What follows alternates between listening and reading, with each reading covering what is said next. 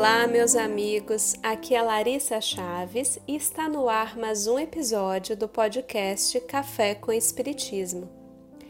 Um espírito que foi abnegado quando encarnado, que praticou o bem e o amor ao próximo e viveu para a caridade.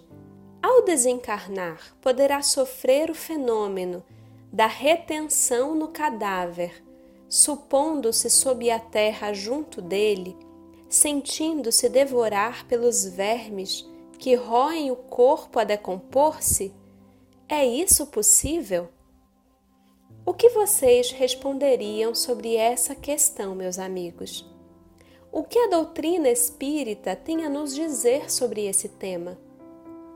O título do artigo sobre o qual refletiremos hoje é Os Segredos do Túmulo e consta no livro A Luz do Consolador. Mais uma vez, Ivone aproveita a oportunidade da escrita para dirimir dúvidas que apareciam nas cartas enviadas para ela. Inicialmente, Ivone Pereira rememora a passagem evangélica sobre os nossos destinos segundo as nossas obras e, em seguida, cita alguns trechos de questões de O Livro dos Espíritos sobre o desprendimento do corpo espiritual no instante da morte. Quem desejar, poderá buscar as questões 149 a 165 dessa obra tão importante.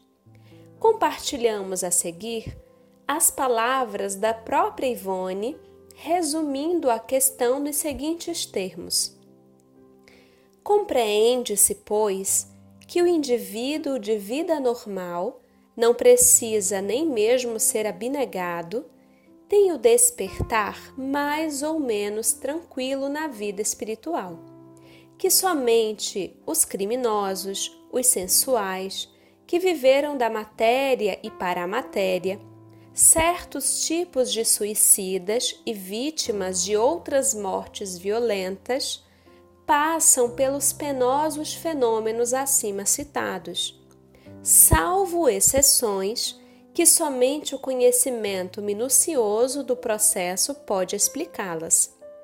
Por sua vez, o genial analista Ernesto Bozano, em suas preciosas monografias A Crise da Morte e Fenômenos Psíquicos no Momento da Morte, esclarece de modo insofismável o assunto, dando-nos a compreender que o despertar do indivíduo de caráter normal em além-túmulo é tranquilo e até feliz, e que, portanto, o abnegado, sendo superior ao normal, certamente melhor ainda terá o seu despertar, a menos que se trate de um refinado hipócrita que enganou o mundo e pretendeu enganar também a Deus.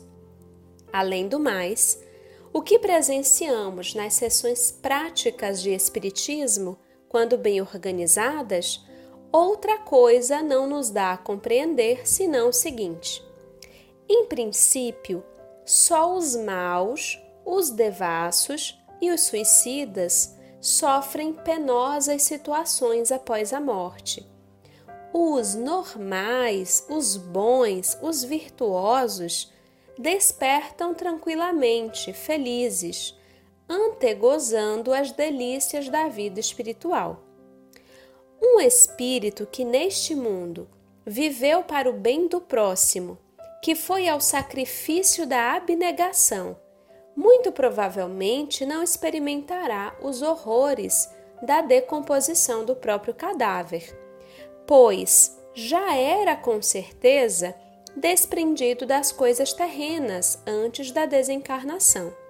Já vibrava em harmonia com a lei de Deus e, portanto, praticava o intercâmbio mental com os bons espíritos, a não ser que, malgrado toda essa conquista, guarde ainda afinidades muito fortes com o corpo somático ou com deleites materiais que cercam a existência do planeta terreno, como acentuou Kardec. Não se pode esquecer jamais que em Espiritismo não há regras, cada caso é um caso diferente. O fato, meus amigos, é que nós somos os construtores da nossa própria realidade em qualquer um dos planos da vida. A perturbação que se segue ao passamento, bem descrita em o livro O Céu e o Inferno, pode durar segundos ou muito mais tempo. Nossa realidade espiritual, apego ou desapego à matéria, como tantos outros fatores, podem influenciar nosso estado no além-túmulo. O bem que fizermos, os corações que consolarmos, o pão que compartilharmos, sempre contará a nosso favor, porque a lei da vida é de justiça, amor e caridade.